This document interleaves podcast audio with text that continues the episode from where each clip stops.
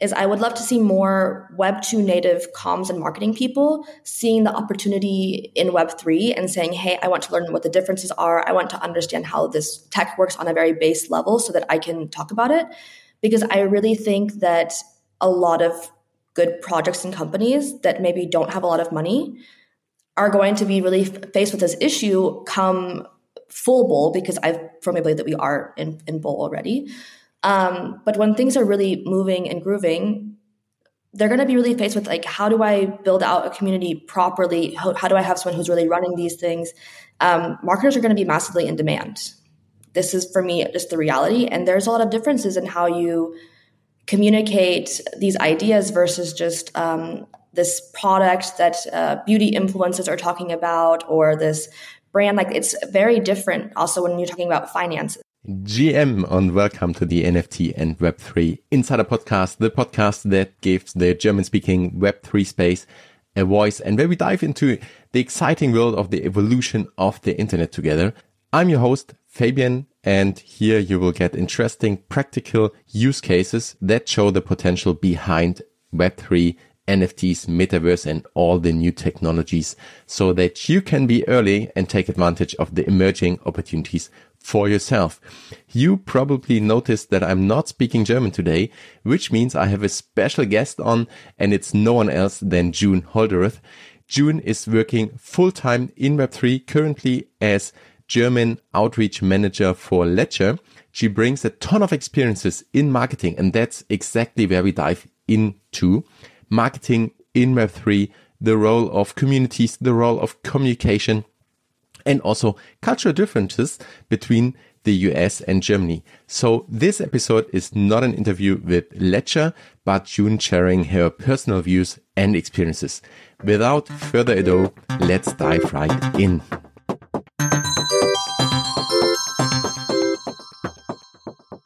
Welcome to the NFT and Web3 Insider Podcast.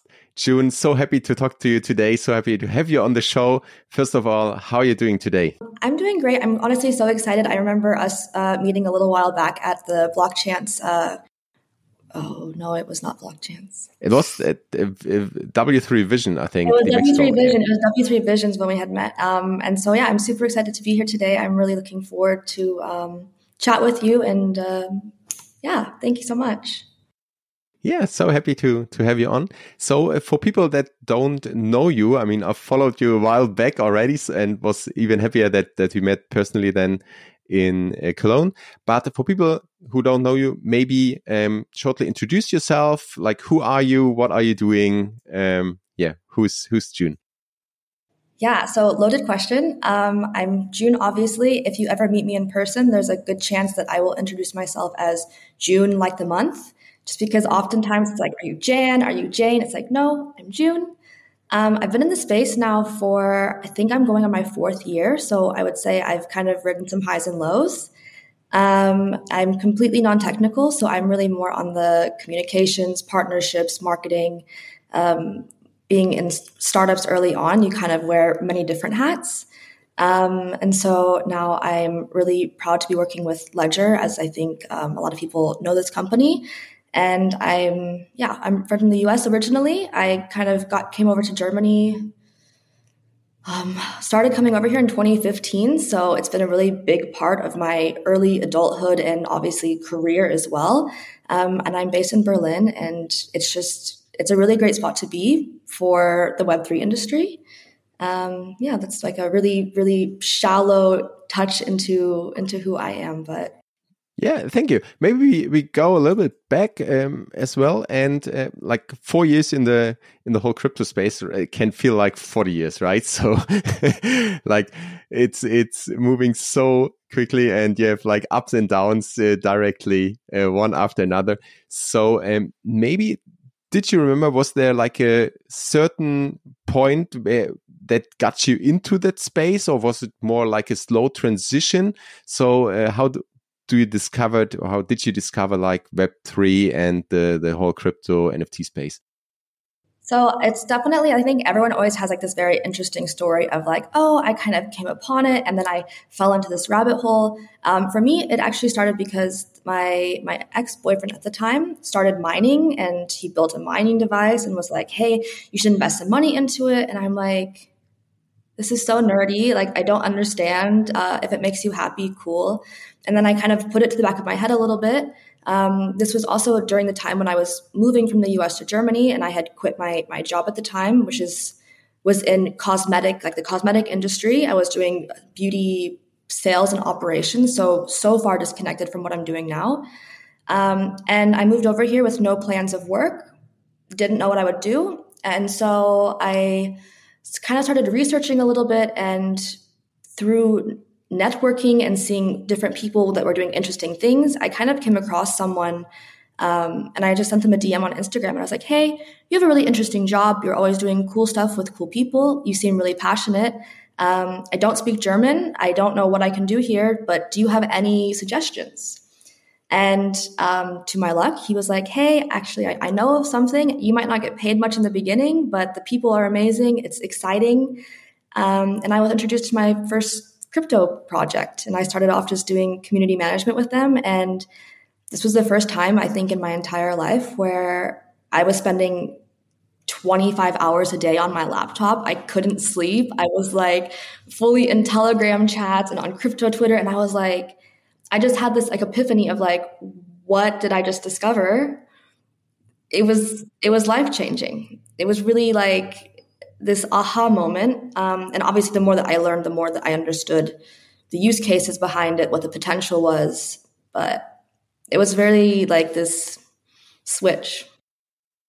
Yeah, it's uh, right down the rabbit hole, right, where you just like for, go from one discovery to the next, and you're you're so uh, it consumes like all the minutes of the day because you want to dive deeper into it.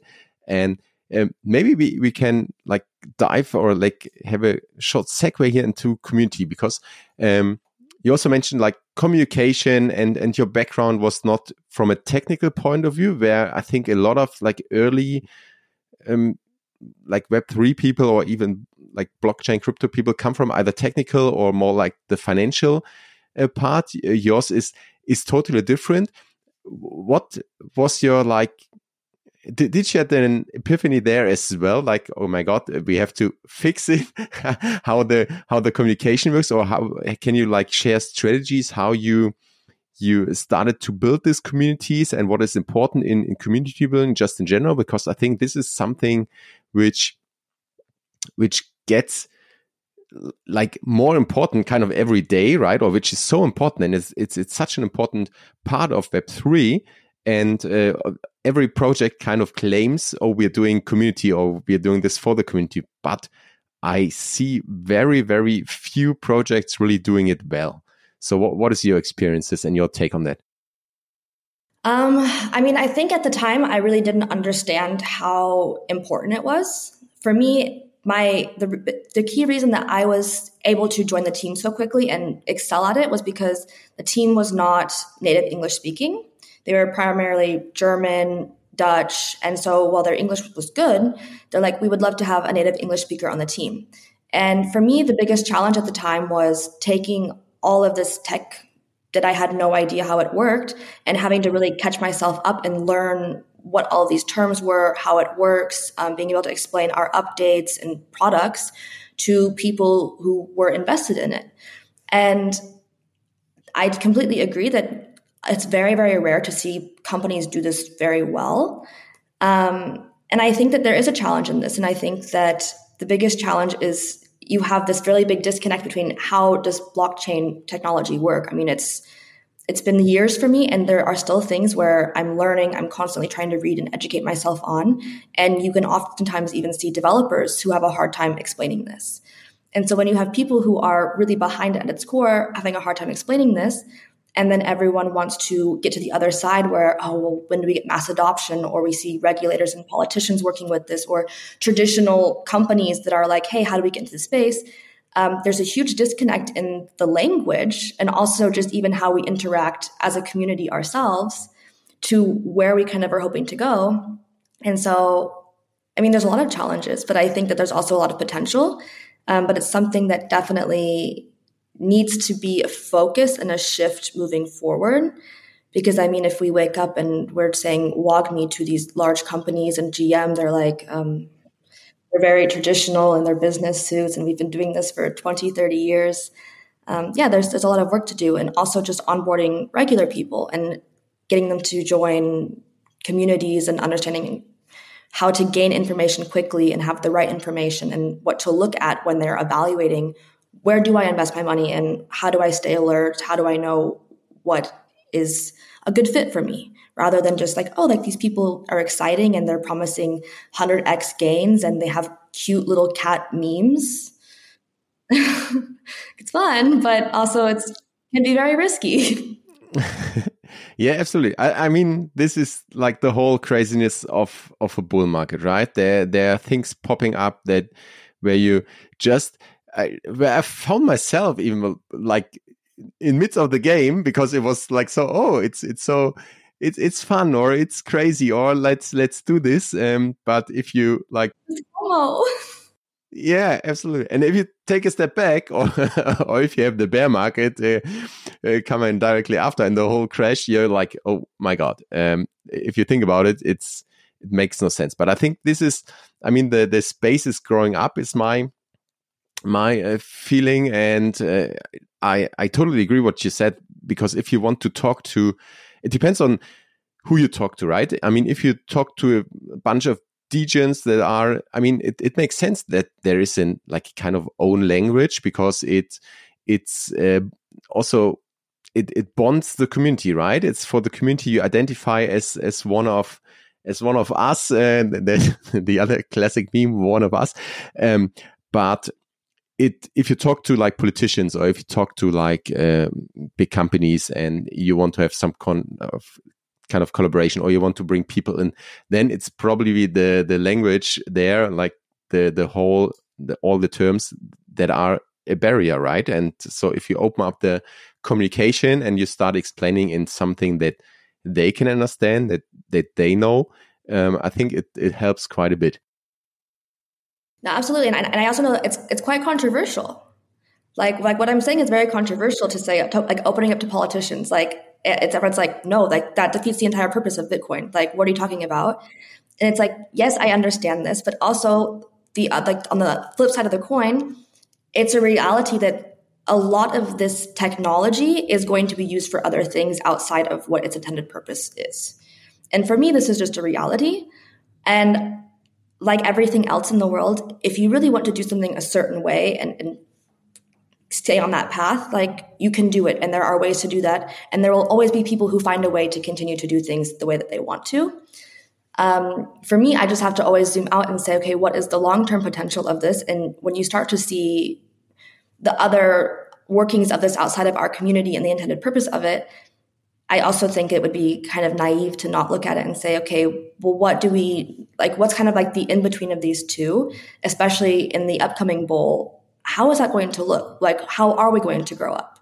And where are we going to end at that point? And what are going to be the challenges then moving forward? Because I think right now we're in such a different position than we were three years ago. It's just, it's completely different. There's so many more eyes on it. We've seen SEC getting involved. We've seen uh, the MiCA regulations that are like laying the framework. I mean, there's so many things that have just evolved, um, and it's different. It's fascinating. It's like the only thing I can put towards. It's fascinating for me. Absolutely. What, do you think? Where where are we right now? I mean, we are we are talking right now where like everything took up a little bit. Everything like people are starting to getting like euphoric and and happy again and and putting more money in probably. Um, what do you think? Where where are we right now in in terms not only like is the bull market right now uh, already there? Are we in the beginning? But more like this as as an industry with all this. I think more clarity on the regulation side with probably more experiences from within the the communities, but also more understanding maybe from from the outside. What is what is your guess on that, or what do you think? What or maybe how how will the whole space evolve in the next, um, let's say, one, two, three years? I don't want to make any like strong predictions or anything, of course, but I just think that we're in a space still where we're not necessarily where we need to be. But I think that there's been a lot of progress. I think that there's still a lot of confusion from the outside of how it works. I think that there are still a lot of barriers. And I think that there's a lot of work to do on our end of meeting people where they are. And I constantly see this. I think that there's still a lot of confusion about how it works. Um, and the problem is, is everyone's like, okay, well, we need more education. But I think that there's also a lot of really great educational resources out there. But the reality is that it's just so much information. You have so many different chains, so many different use cases, so many different dApps, and so many different wallets and the way that they interact with each other. I mean, there's just so much information that it's very, very hard to make this simple and kind of make like um, Web3 for dummies. This just does not exist yet, unfortunately. Um, but I think that we're also in a really, really good position. I think that we're in a better position than we have been before. I think that we've all taken a lot of learnings of what doesn't work and what does work. I think that a lot of people who especially continue to build through the bear are really, really well positioned. I think that one thing that I appreciate about the bear market is weeding out a lot of the stuff that just really was not benefiting the ecosystem. Um, I think that we needed this. Unfortunately, in this little tick up that we've seen, I'm already not so pleased getting on on Twitter, and all of a sudden it's like ape into this, buy this. I'm like, oh, like we we are not even properly pumping yet, but you're already seeing this. Um, and this is for me where it gets important of how do we educate people on like staying safe? Because i remember joining in like i almost got scammed a bunch of different times. I know a bunch of people who lost a lot of money into it. And um, yeah with high reward there is high risk. And um, this i still think has not completely gone away. And yeah so i think that we're a little bit more advanced but we're not where we need to be that we're going to see a few more cycles before we're a little bit more uh, how do I even say Like, I don't know, but what, what the words are. Do you understand what I'm saying? More responsible. that might never happen.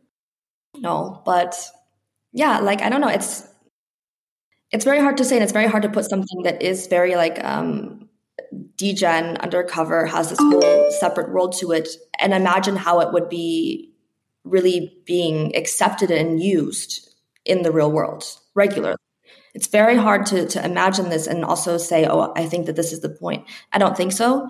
I think that um, a lot of people will for sure come in when the money is pumping. They want to make their bags and then they want to leave again. Um, but the those of us who do stick along for it, I think that um, it's beautiful. It also only strengthens the ecosystem more.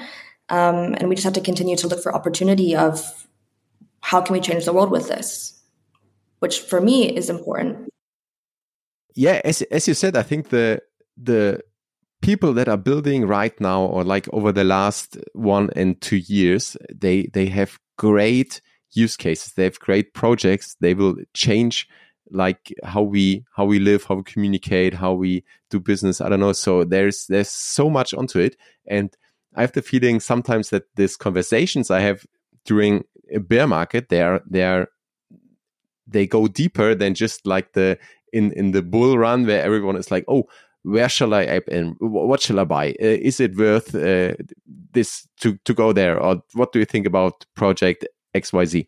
So um, I'm absolutely with you on that, and I also um, it, it scares me as well a little bit if if everyone now is like like oh you you have to look at this and and go in there and it, it's probably a little bit of desperation or maybe people are like um I, I don't know. So I'm I'm also um, yeah a little bit hesitant with like uh, the the euphoria there, but um, I think you mentioned a really good point. Also, like staying safe, and it probably has like different um, like different levels and and different uh, layers. Um, and um, one is, from my point of view, the whole thing how you approach like projects for example and and what you want to do so if you're if you're just there for the money and you want to like um, get get rich uh, tomorrow then it's probably totally different uh, than if you want to really like be a probably a first uh, early investor in in something that is changing the world, right? Or if you want to be part of that, or if you want to create this uh, together with with uh, the project or the space. So um, this is, I think, one layer. What what you actually want to do and and how you're doing it and how you can like have the uh, not not going crazy, have the the mental uh, health uh, and and remain like and, and put your emotions or pull your emotions maybe out of it. And another thing is, I think uh, the whole technical part where it's still it's a lot easier than probably three years ago, but still not so easy, and people get like scammed every day. What are your like recommendations? Maybe, or if even if you have other layers and and more, but what are your general recommendations on like staying safe? I mean, if I'm talking to people who are completely new, I think that the first thing to do is really find a community around you that is actually like experienced and trustworthy. And I know that like that sounds really like it's much, much easier said than done. But I think that if you have good people around you who have taken learnings, who you can say, hey, um, I noticed this. What do you think about it? Or what's the best way for me to maybe mm, invest in this company? Or what platforms do you prefer to use? I think that if you are completely new and just starting off, it can be so overwhelming so quickly, especially if you are someone who's joining in the time of a bull market because everyone is currently like going to be fighting for your attention and trying to wave you over in this direction. Um, and like don't click on any links that you don't know of course. I mean even on twitter like um, some friends were recommending oh if you want to check if you're eligible for this airdrop you just click on this link. And i'm like like no like why would i do that just to see if i'm eligible for this airdrop? Like i think that this makes me really nervous. And i think it's always better to err on the side of caution, which is really hard to do. It's very hard to do. And FOMO will get the best of us. I mean, already in the last couple of weeks, I'm already a victim of refreshing my wallet, checking charts, seeing what altcoins maybe are interesting. And then I stop myself and I'm like, okay, like take a deep breath. Like it's a long term game. And some people will approach it in a short term, which is fine. Like obviously it's your own choice and you will likely will have maybe good results, maybe bad, who knows. Um, but I think that the biggest thing is, yeah, just educating yourself, looking at the team, really like, and even then, we've seen before that you can think that you know who you're putting your money with, and it fails. I mean, we, we, we saw this, and it was on such a large scale that I really, really hope that people from the outside looking in take this into consideration. Um, and also, I really hope that anyone who is listening to this that is in the industry really educates people that are coming in. If you have anyone that is new and has no idea what they're doing, please like take these people under your wings, give them the expertise that you have learned. Um, I think this is really something that is that we are like are responsible for. Um, because if someone has a bad experience and they get scammed or they get hacked or they lose something, then it's just going to reflect badly on all of the work that we've been working so hard on in the hard times. Um, and as you mentioned, like the the mental health aspect, I also think is something that is really important. Like I've seen so many people in the last two years that believe in this. They have invest a lot of money and time and energy, and they're like, "Hey, like I don't know how long I can be in this for because it's it's gut wrenching and it's hard." But then people stick in it because they love the people that they work with. They believe in the vision. They believe this is the future. Um, and so I think also out of respect for everyone who's who stuck around and keeps going, we need to make sure that we keep pushing in the right direction. Absolutely, and I think uh, all of us have had this those days where you just like uh, think about like just turning the back uh, to the whole space right? And it was so um, i mean you have ups and downs and the downs are pretty can be pretty hard. So uh, but there again and as you said also for like taking the people that are new to the space. I think the community is the the community part is really strong, and it's it's like in the DN, DNA, right? And people, it helps a lot if you have this kind of community that you trust, or if you're part of a few communities and you can ask your questions there. You you get help, you get support, you can. Um, even if you have a bad day, you can uh, turn to the people, and uh, they they will understand. So um, yeah, that's uh, I think what we what we mentioned before. And how do you like stay manage to stay updated? I mean, you work full time in in Web three and in the space. Um, also, you're uh, you're still learning and you're still exploring stuff. So, how do you manage to like stay updated with all these rapid advancements in in tech and in the projects? And uh, crypto uh, Twitter is is crazy. Um, and gets uh, gets all of you. So, uh, what's what's your strategy there? Um, I think sometimes less is more, which might sound wrong, but I think sometimes less is more because there can be so much overwhelming information, especially when things are going crazy. It's just constant new information. Um, I think obviously finding and setting up alerts for whatever you are invested in. This is smart. Sometimes when you get the alerts, it might already be too late.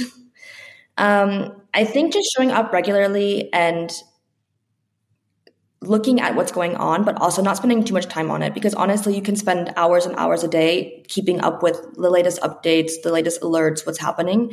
Um, and you will lose yourself in this. And I think this is also unhealthy. Um, once again, easier said than done because I'm for sure guilty of this.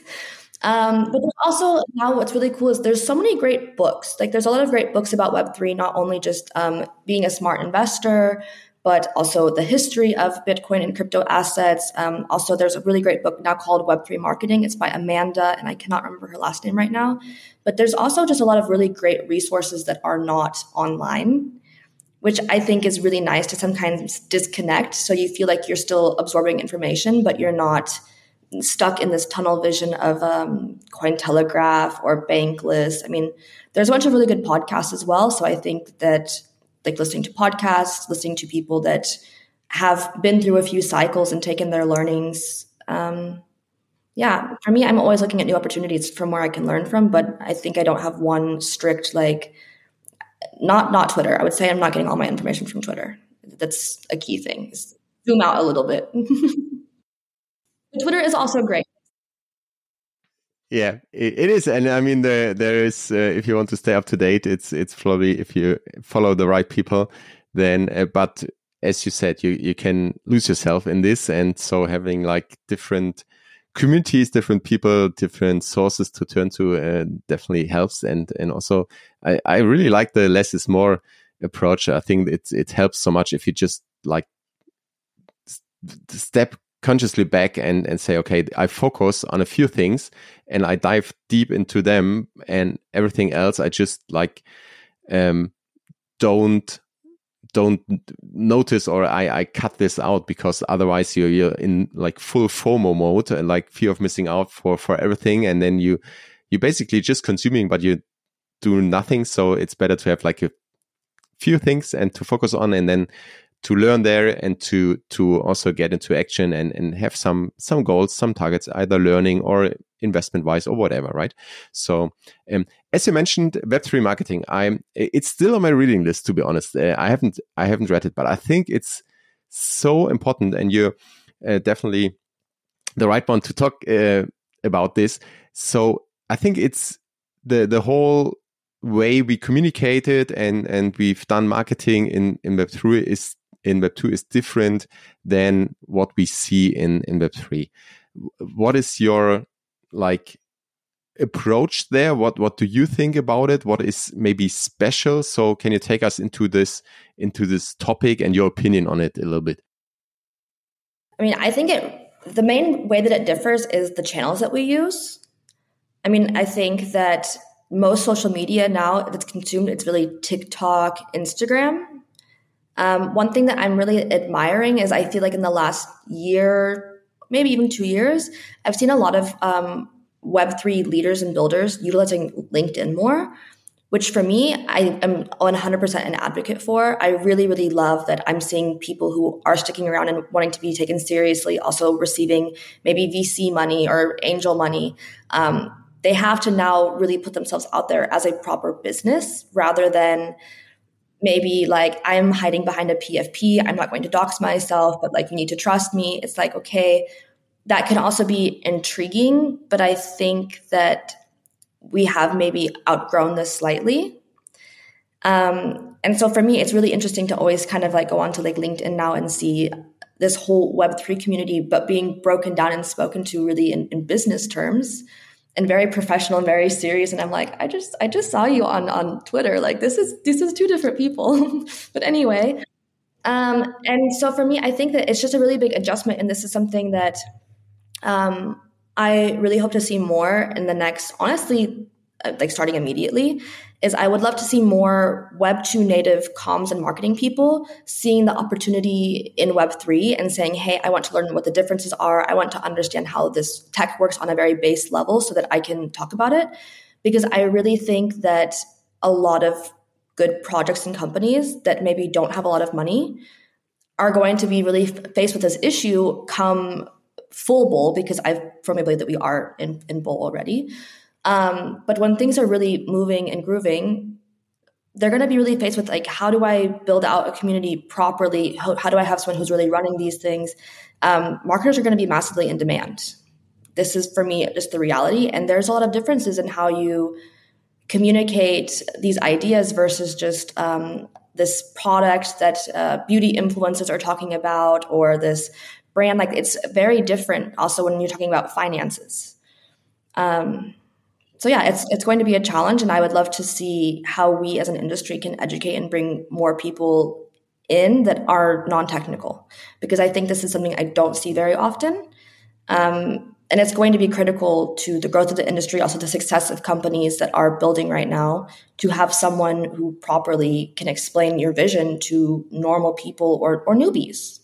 Yeah, yeah, I think that's a perfect uh, point to get back to your personal uh, route that that you've taken. So after the first um, startup, so what what happened then? How you like went through the space and what were what were maybe like key learnings or, or mistakes you made where you would say, okay, this is what I would do different, maybe, or this is what people can take away from like what what what you discovered in that time um, for especially the the people we are talking about now, like uh, people in marketing or like people in in uh, Web two corporations that want to dive deeper into Web three or like do more like activities, projects, uh, products there. So um, yeah, let's let's uh, start with your your uh, steps after this uh, first startup. Yeah, so I was at this company for almost a year and I was there. I went from, like I said, just being like a community manager to helping with some social media stuff to their head of comms. Um, we had a community of, I think at one point over 50,000. I think now like it's like they, it was really a massive community at the time. I mean, it was of course during Bull, but for me, there were a lot of things that I think that I did right. And then looking back now, especially so much time in the space and so much personal growth in my career, there's a lot of things that I wish that I would have done better. But one thing that I think made me like like that I was really good at was I put myself completely out there. So at the time, this was when everyone was hiding behind PFPs, and I was there every day, putting my face in front of a screen, explaining how our product worked, answering questions, um, doing AMAs, of course. And I think that this is something that it's like the core of community in the space is talking with people, putting yourself out there, like staying up all night and just chit chatting and talking about what's going on, what are you doing. Um, this is something that I think is very different from any other marketing or communications thing. Is the amount of availability that you need is it's insane. Like you need to be on 24 seven. If something happens at three in the morning, um, you, you need to be, be there and show up because people have a lot invested in this. They trust you. And I think in order to, to keep this trust, you, you need to be available always. And this is something where I think in any other industry, you're like, okay, nine to five, like I did my job for the day. I'm out. and this is so not the case.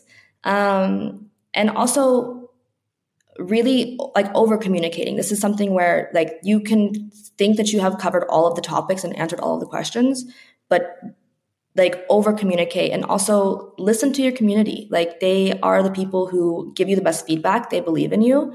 Um, they're supporting you. And i think that it's really important to listen to them and really truly take into consideration which i think is one benefit of, of daos to be honest is really giving them the control um, because I really have seen oftentimes where I think it's advertised. Okay, we're going to give you guys the, the power of vote, or we're going to listen to you. What are your opinions? And then it's kind of just scrapped and we move along. Um, and this is not so nice. No, I think I think I answered the question. Yeah, yeah. Um, uh, thanks for sharing the the learnings. I think it's um, I think we are, we are getting more and more there that people like are putting their themselves out. And I've um, had uh, Christopher Jensch on the podcast, and he was describing the the DAO point really on on an interesting level. He said um, it makes sense for if you have like found the the product market fit, then you can transition to to kind of DAO. But his experience was, and and I can totally see this, is if you start with the DAO from the beginning on, it's really difficult to get traction, right? Because if if everyone wants like wants to have something to say, but but not a lot of people really do the work and go out there and do stuff. Um, and this is uh, this always comes to mind when I when I hear this. And as you said, there are like a lot of projects who promise it, and probably a few of them even want to share their like the the whole responsibility and and give you more rights, but only only a few people uh, like have the it also the time right? I mean probably people want to to be more involved but you you need a lot of time for it even for like one proposal to to go through to discuss it. I mean it it can take can take like hours and and months and uh, for for something to get decided and i think this is what i'm looking forward to over the the next years how daos will in, in evolve and how we like find models where we have this kind of balance where people are really pushing things forward, but also include the community.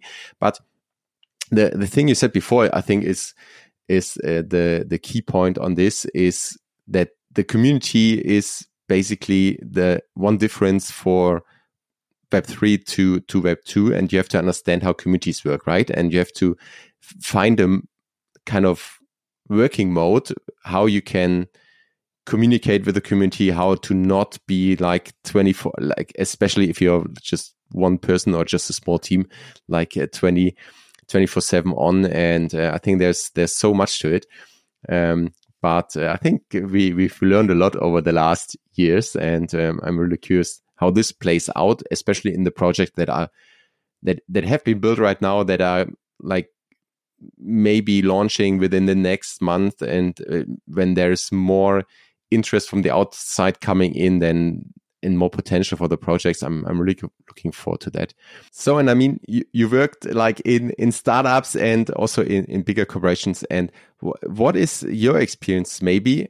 In especially in this space, right? That is so fast and it's just fast pace all over the place, and um, probably DAOs are too slow for that. Startups are faster, but I don't know if, if that strategy always always works out. So, um, do, do you have like experiences or takeaway from from your just working experience in those startups, or um, also in just gener in general in the space?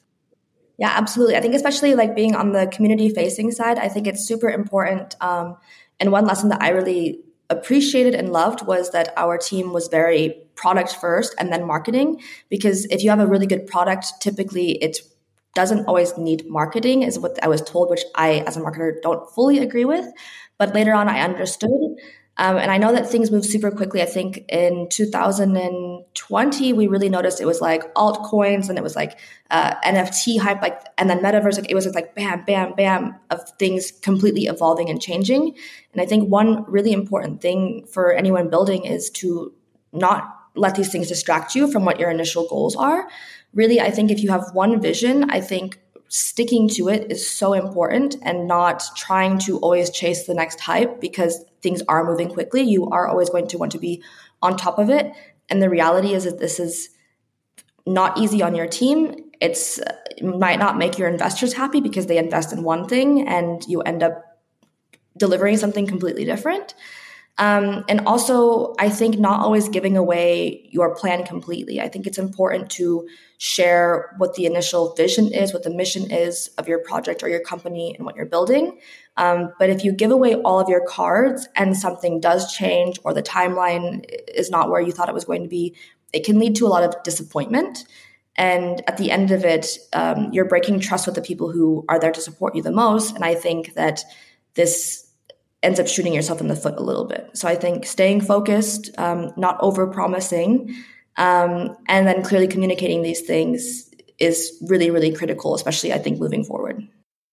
Ah, that's that's a great takeaway. And I think it's sometimes the long term thinking is so important, not only for like companies and startups and projects, but also like for for people that are in that space and they either are doing content or they just they are just investing or they're part of a community right if you if you like can somehow take a step back now and then and just look onto your your long-term vision your long-term plan then everything is not so crazy anymore and it's easier to focus on on the real things and uh, i think it's it's a very important point from like on on so many on so many levels. And uh, you also said just that the the marketing communicate or like the communication going out and the product building are also always um, let's say it's sometimes hard to prioritize and and uh, different startups do it differently. So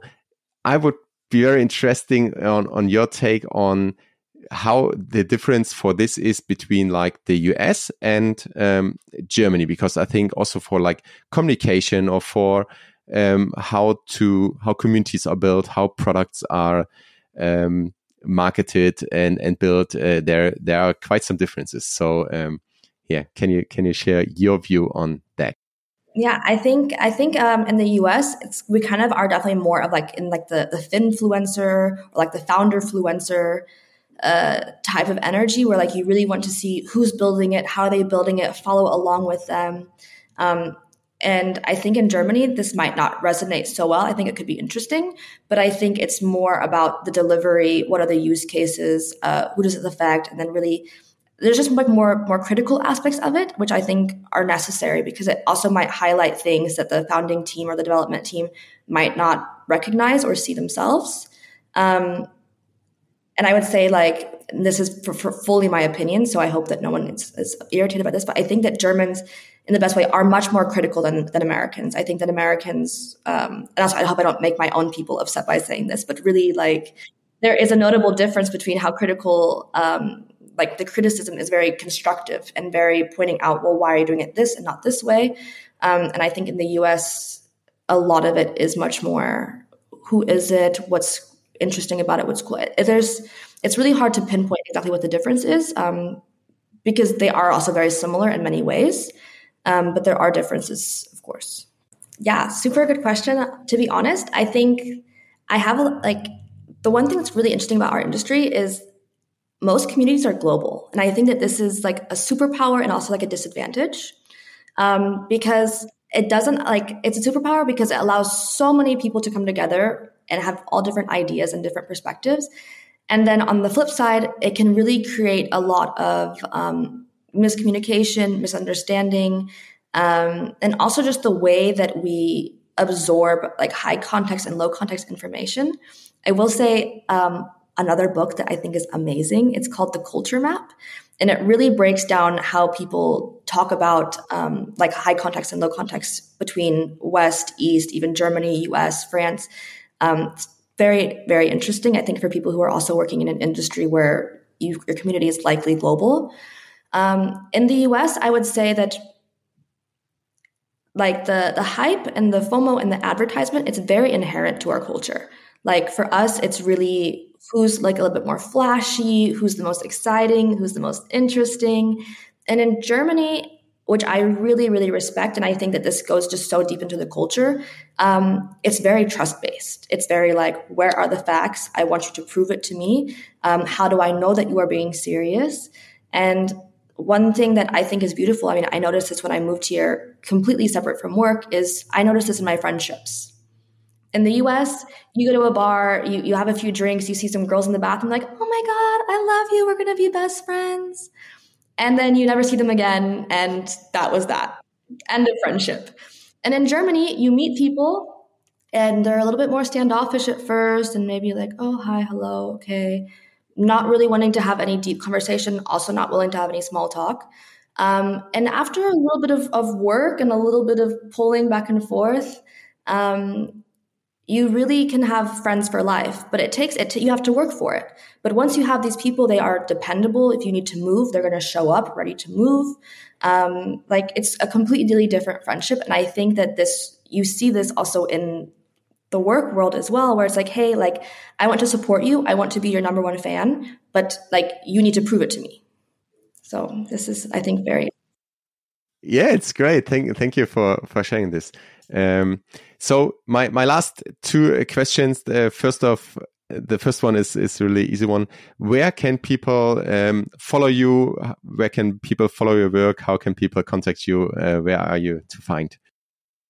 Um, so I'm um, I'm on all of the socials. So of course I'm on I'm on Twitter. My Twitter handle is June with two e's, written three times.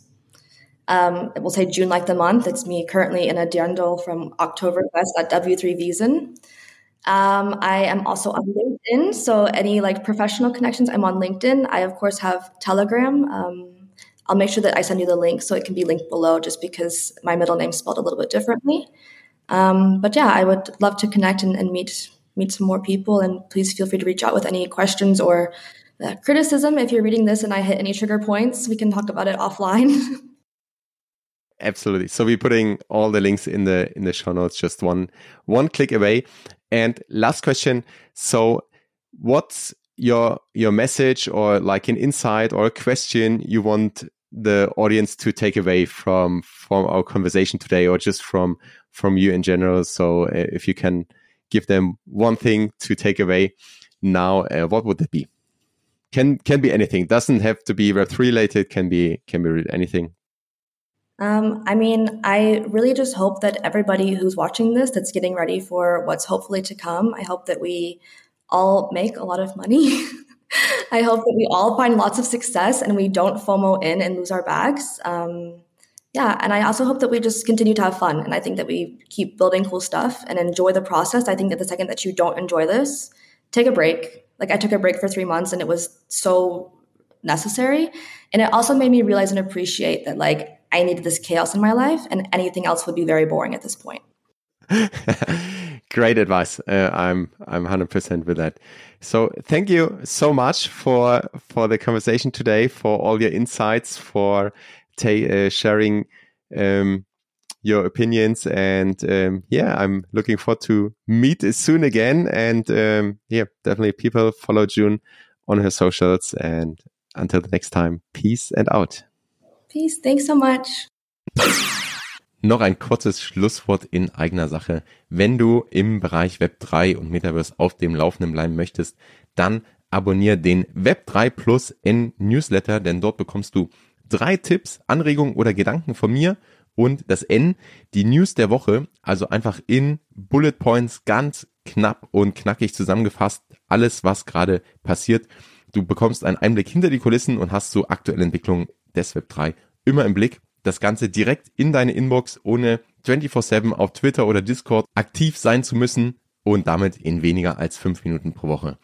Der Web3 plus N Newsletter, den Link findest du in den Show Notes. Und ja, wenn dir diese Folge gefallen hat, abonniere den Podcast, teile die Folge gerne mit Freunden oder auf Social Media und hinterlass eine Bewertung.